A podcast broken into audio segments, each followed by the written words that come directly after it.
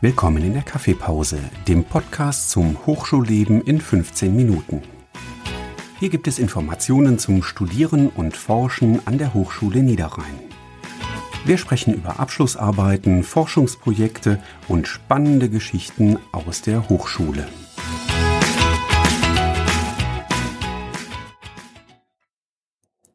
Herzlich willkommen zu einer weiteren Episode des Kaffeepause Podcast. Heute haben wir einen ganz spannender Gast, und zwar Herr Carla Jürgen. Es freut mich sehr, dass Sie die Zeit genommen haben und heute bei uns sind. Herr Carla, können Sie sich vielleicht kurz vorstellen? Ja, vielen lieben Dank für die Einladung hier in den Kaffeepause Podcast. Fühlt sich ein bisschen komisch an, weil es ist ja der Podcast, den ich ins Leben gerufen habe mit den Studierenden. Jetzt darf ich selber auch mal zu Gast sein, also sehr schön. Ja, mein Name ist Jürgen Carla, haben Sie schon gesagt. Ich bin Inhaber einer Professur für Wirtschaftsinformatik am Fachbereich Wirtschaftswissenschaften hier am Standort Mönchengladbach der Hochschule. Und ähm, ich bin eben derjenige, der unser heutiges Thema quasi initiiert hat, denn wir haben hier am Standort ein Multimedia-Studio und das ähm, habe ich eben mit aufgebaut. Ja, äh, Herr Kahler, wie sind Sie darauf gekommen, ein zentrales Multimedia-Studio am Campus Mönchengladbach einzurichten? Ja, wir haben eine Pandemie hinter uns. So langsam äh, bewegen wir uns eine, in eine Richtung, dass äh, Corona nicht mehr alles dominiert. Aber wenn wir in die letzten Jahre zurückschauen, dann war klar, da ist ganz, ganz viel an digitaler Lehre und an digitalem Lehrmaterial notwendig. Und äh, das muss natürlich produziert werden, und zwar meines Erachtens professionell produziert werden. Denn wir wollen ja Materialien haben, mit denen Studierende ihren Studienerfolg sicherstellen können. Und deswegen muss das gut produziert sein. Und äh, da war dann die Idee zu sagen, okay, wir brauchen eine zentrale Einrichtung, wo Dozierende hingehen können und Medien, digitale Inhalte für Studierende produzieren können, ohne viel Aufwand und ohne dass jeder Dozierende und jede Dozierende für sich genommen nochmal viel Geld in die Hand nehmen muss und Dinge kaufen muss, sondern wir wollen das zentral vorhalten, wo dann alle Zugriff drauf haben sollen. Dann wann kann man zum Beispiel im Raum produzieren? Ja, eine Sache, die man hier produzieren kann, das tun wir gerade. Man kann Audiodateien produzieren in einem äh, sehr professionellen Setup. Das heißt, wir haben hier durchaus gute Mikrofone. Wir haben einen äh, akustisch optimierten Raum. Das heißt, wir haben Schallschutz um uns rum, so dass wir auch nicht so viel Hall und Echo ähm, in den Mikrofonen auffangen und damit gute Audioqualität erreichen können, die eben wichtig ist für Lehrmaterialien, denn da muss man ja im Blick haben, das legen die Studierenden sich später auf die Kopfhörer und auf die Kopfhörer legt man sich nur Sachen, die sehr angenehm sind. Ja, also wenn das krächzt und knarzt und äh, sich nicht schön anhört, dann macht es keinen Spaß, ein Audio, eine Audiodatei sich anzuhören, wo es um Lehre geht, wo es um Volkswirtschaftslehre geht oder um Controlling oder um Rechnungswesen oder um Wirtschaftsinformatik. Das ist also ein Bereich, Audio produzieren. Der andere Bereich ist die Produktion von Videomaterial. Ja, wir haben auch da in der Corona-Pandemie-Zeit gesehen, ähm, wie bedeutsam und wie wichtig es ist, Lehrmaterial auch im Video vorzuhalten, weil es für die Studierenden auch unheimlich viele Vorteile mit sich bringt, gerade in den Fächern, wo es insbesondere auch um Wissensvermittlung geht. Also insbesondere in den frühen Semestern des Studiums haben wir da ja den Fall, dass es da noch verstärkt um Wissensvermittlung geht ähm, bevor dann andere Inhalte und andere Wissensbereiche ähm, ja stärkeres Gewicht erlangen. Aber zu, gerade zu Beginn des Studiums geht es ja sehr häufig darum, den Studierenden erstmal so einen Grundschatz an Wissen mitzugeben. Und da sind Videos natürlich extrem vorteilhaft und sehr, sehr hilfreich für die Studierenden. Und ähm, hier im Raum kann man an zwei Videoplätzen Videos produzieren. Zum einen haben wir einen Videoplatz, bei dem man im Sitzen ähm, Videos aufnehmen kann mit zwei typischen Szenarien, nämlich das eine Szenario ist, man hat einen Foliensatz und referiert über diesen Foliensatz, trägt also dazu vor. Da ist das Standardszenario, dass in dem Video später die Folie in groß zu sehen ist auf dem Bild und die Dozierende oder der Dozierende unten rechts in der Ecke ähm, eben auch eingeblendet und zu sehen ist und dann eben über diese folienbasierten Inhalte spricht. Es gibt aber natürlich auch ähm, Video-Settings, wo man sagt, da brauche ich keinen Foliensatz, sondern ich möchte einfach nur aufnehmen und ich hätte aber gerne einen schönen Hintergrund, damit das gut aussieht im Video. Dafür gibt's hier die Möglichkeit, ein kleines Regal in den Hintergrund zu stellen oder zu schieben, besser gesagt. Das ist auf Rollen montiert. Das ist hübsch eingerichtet mit ein paar Pflanzen, die künstlich sind, aber man sieht es fast gar nicht im Video. Ähm, aber wir wollen natürlich hier nicht Blumen gießen müssen. Ähm, wir haben da äh, ein paar Bücher im Hintergrund stehen, eine kleine Lampe im Hintergrund stehen, so dass das dann auch schön aussieht, so wie man das auch aus YouTube-Videos kennt von vielen YouTubern, die ähm, ja auch so agieren. Und die Alternative zum Regal ist dann noch, dass wir äh, so einen kleinen hübschen Raumteiler in den Hintergrund stellen können, den man dann auch mit verschiedenen Lichteffekten von hinten beleuchten kann. Ähm, und das, das ist äh, etwas, was man von YouTube kennt, dass man dann da so, ja, farbige Effekte im Hintergrund hat. Das ist so der Sitzend-Videoplatz und dann haben wir noch einen ähm, Videoplatz, bei dem kann man im Stehen aufnehmen und das vor einem Smartboard. Äh, man kann äh, auch da zum Beispiel einen Greenscreen in den Hintergrund legen oder stellen ähm, und kann dann da Folien einblenden. Ähm, man kann aber auch direkt vor einem Smartboard äh, aufnehmen und dann zum Beispiel Dinge anschreiben oder ähm, eben auf äh, Folien auf Dinge zeigen und kann in der Kamera im Stehen natürlich dann auch so ein ganz kleines bisschen nach links gehen, nach rechts gehen, was dann manchmal ein bisschen dynamischer ist. Und dann haben wir noch eine dritte Videomöglichkeit, nämlich wir haben zwei mobile Sets. Die können durch Dozierende ausgeliehen werden, um sie zum Beispiel mitzunehmen in den Hörsaal, um im Hörsaal ein Video zu produzieren oder, auch das war ein ganz expliziter Wunsch, äh, auch mit ins Homeoffice genommen werden können, um dann im Homeoffice auch Videos zu produzieren.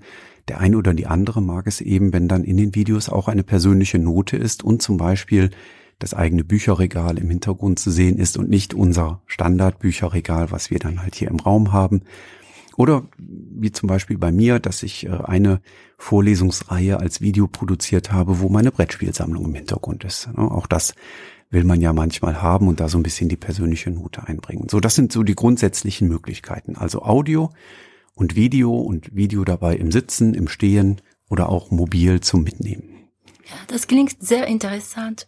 Und äh, also wie lange hat es gedauert, den Raum mit der aktuellen Ausstattung einzurichten?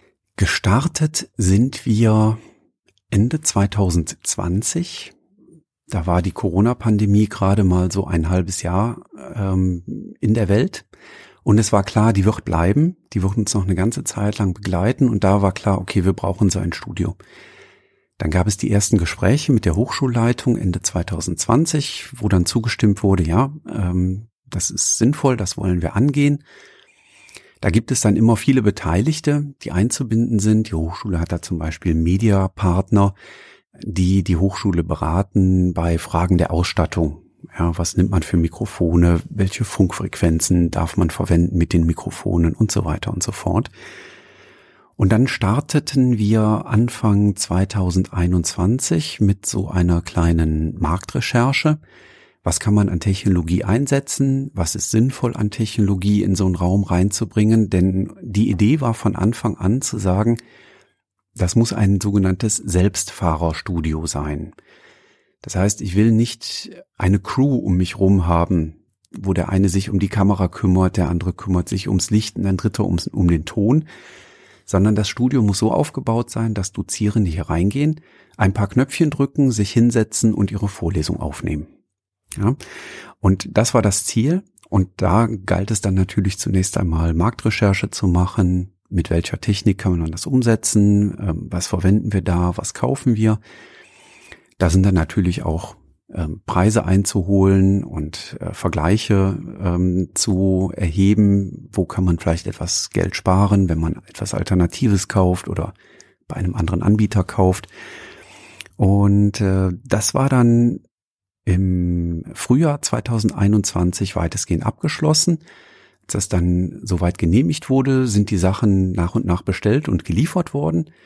Und dann ging es darum, das Studio aufzubauen. Und das haben wir dann tatsächlich im Rahmen einer Vorlesung gemacht, nämlich im Rahmen der Vorlesung Multimedia.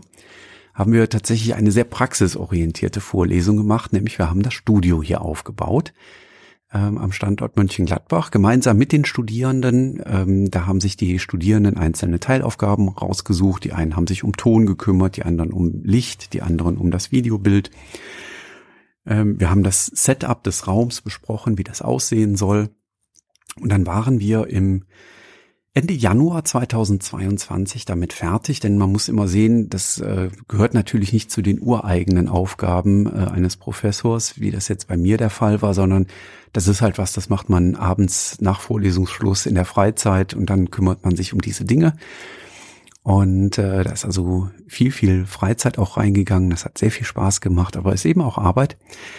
Wir waren im Januar 2022 fertig und dann weiß ich noch, ich äh, wollte quasi gerade die Einladungs-E-Mail verschicken an die ganzen Dozierenden, so hey, wir haben jetzt ein Multimedia-Studio, ihr dürft das jetzt benutzen. Da kriegte ich einen Anruf aus dem Controlling ähm, und die Mitarbeiterin sagte, du Jürgen, da läuft Wasser an der Wand runter, denn wir hatten einen Wasserschaden oben auf dem Dach. Und dieses Wasser floss quasi durch das gesamte Gebäude und auch durch das Multimedia-Studio. Das heißt, wir haben das, was alles fertig aufgebaut war, erstmal wieder komplett abgerissen, haben das nur schnell in Sicherheit gebracht, damit es nicht nass wird und keinen Schaden nimmt. Wir haben Glück gehabt. Es ist tatsächlich ein Netzteil kaputt gegangen. Ähm, alle anderen Sachen haben überlebt. Und äh, ja, haben dann quasi über das Frühjahr 2022 das Studio wieder neu aufgebaut. Diesmal ohne Vorlesung, diesmal einfach in der Freizeit und äh, jetzt im Wintersemester 22, 23 sind Sie mit der Vorlesung Multimedia quasi die erste Vorlesung, die das Studio auch in der Vorlesung wirklich operativ einsetzt. Und ja, jetzt sitzen wir hier und nehmen einen Podcast auf. Ja, schön. Aber es dauert halt so seine Zeit, ne? Es ist schon umfangreich. Und äh, wodurch wurde die Einrichtung äh, eigentlich finanziert? Ja, in dem Fall kam uns jetzt auch ähm, die Corona-Situation ähm, an der Stelle, also sie hatte negative Auswirkungen und sie hatte positive Auswirkungen. Die ähm, negative Auswirkung war die, dass wir aus der Fachgruppe Wirtschaftsinformatik, ich bin kein Freund des Begriffs der Fachgruppe, aber ähm, so wird das genannt, also die Kolleginnen und Kollegen äh, aus der Wirtschaftsinformatik, wir hatten ähm, Drittmittel äh, gewonnen, also ein Drittmittelprojekt durchgeführt und diese Mittel waren eigentlich dafür vorgesehen, mit Studierenden auf Konferenzen zu fahren. Jetzt gab es aber während Corona keine Konferenzen und äh, deswegen ähm, haben wir uns dann entschieden, die Mittel quasi umzuwidmen und diese Mittel statt für Konferenzbesuche für den Aufbau dieses Multimedia-Studios zu nutzen, weil wir gesagt haben, das ist etwas, wo die Studierenden auch ganz massiv von profitieren werden. Also zum einen, weil sie tolle digitale Lehrmaterialien kriegen, aber zum anderen eben auch, weil sie selber dann in den Veranstaltungen, also ich mache zum Beispiel Multimedia und die Social Media Vorlesung auch hier ähm, im Raum, ähm, das Equipment auch nutzen dürfen und damit arbeiten dürfen und äh, lernen, mit dieser Technologie auch umzugehen. Und äh, deswegen waren wir da sehr, sehr schnell, sehr einig, dass wir gesagt haben, okay, wir verwenden diese Mittel, mit denen wir eigentlich auf eine Konferenz fahren wollten, für den Aufbau des Raumes hier. Und äh, nochmal bezüglich der Finanzierung. Wie sah das äh, Finanzierungsverfahren aus? Also gab es am Anfang eine Kosteneinschätzung, die, die sich relativ äh, flexibel geblieben ist oder wurde ein fixes äh, Projektbudget angelegt? Wir hatten natürlich ein, ein fixes Budget.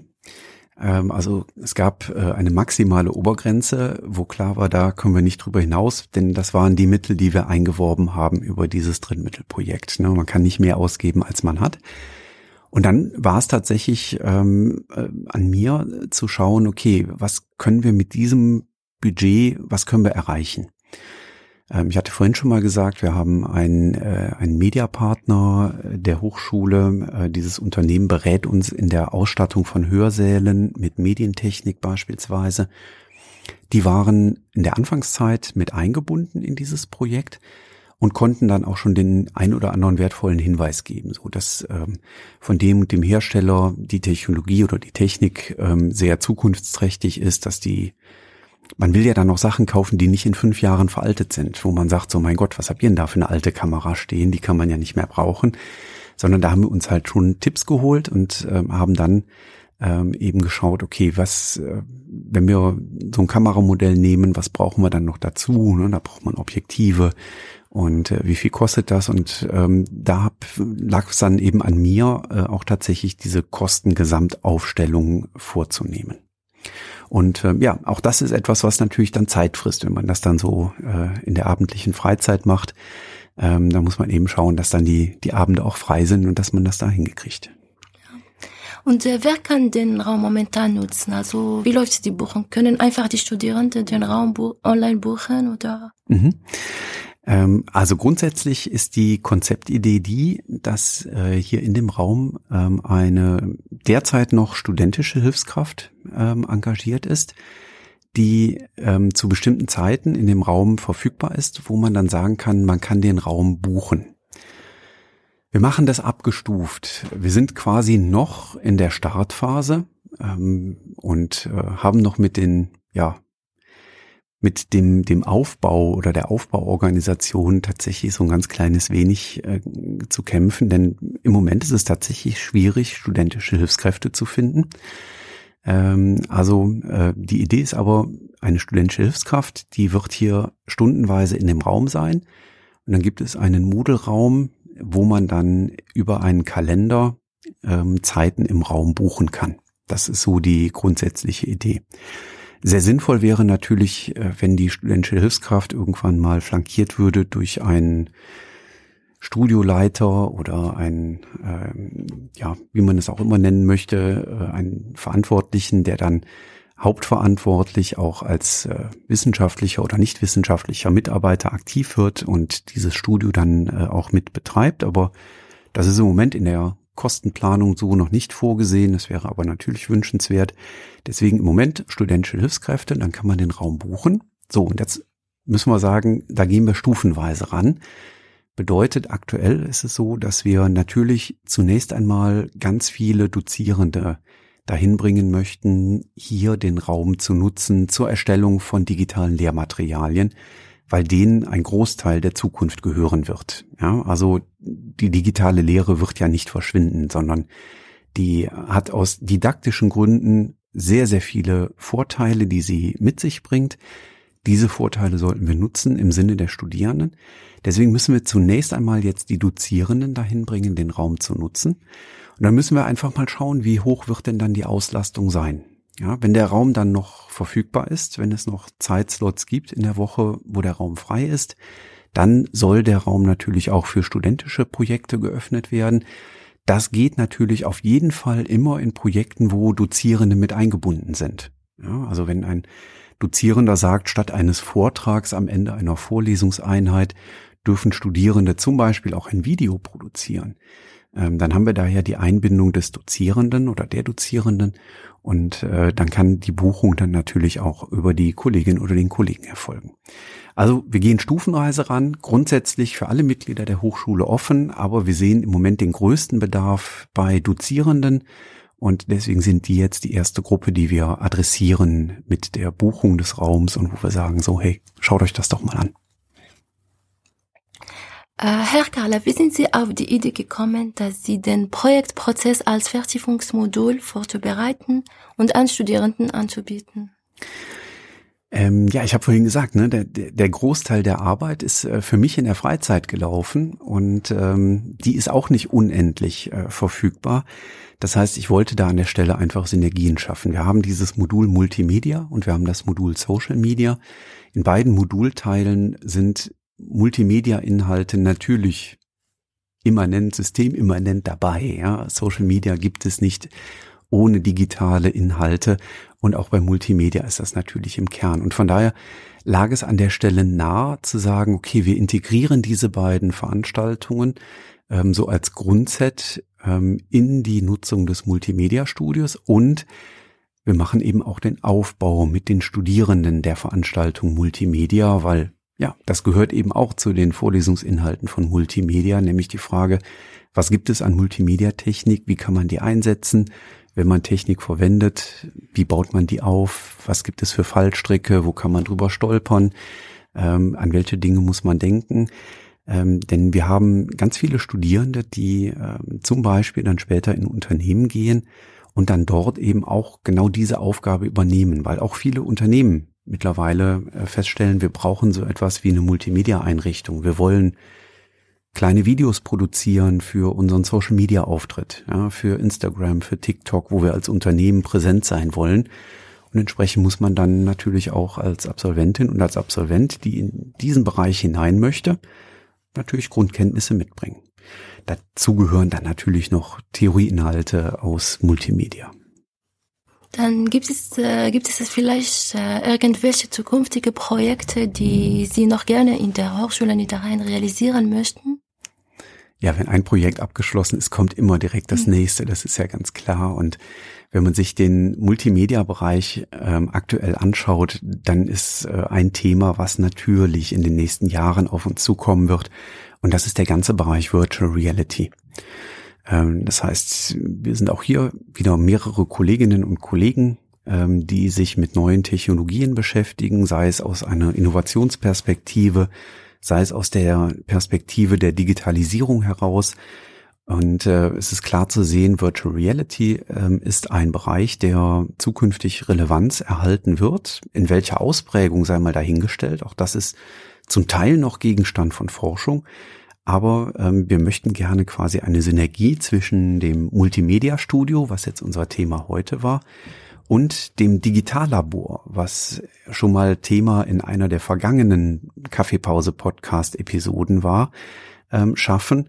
Ähm, Im Digitallabor haben wir im Moment äh, so Dinge wie Coding Schools. Ähm, da gibt es auch die Möglichkeiten, zum Beispiel äh, kleine Platinen selber zu löten in, in Workshops und Kursen aber auch Möglichkeiten wie 3D-Druck oder Lasercutting zu nutzen.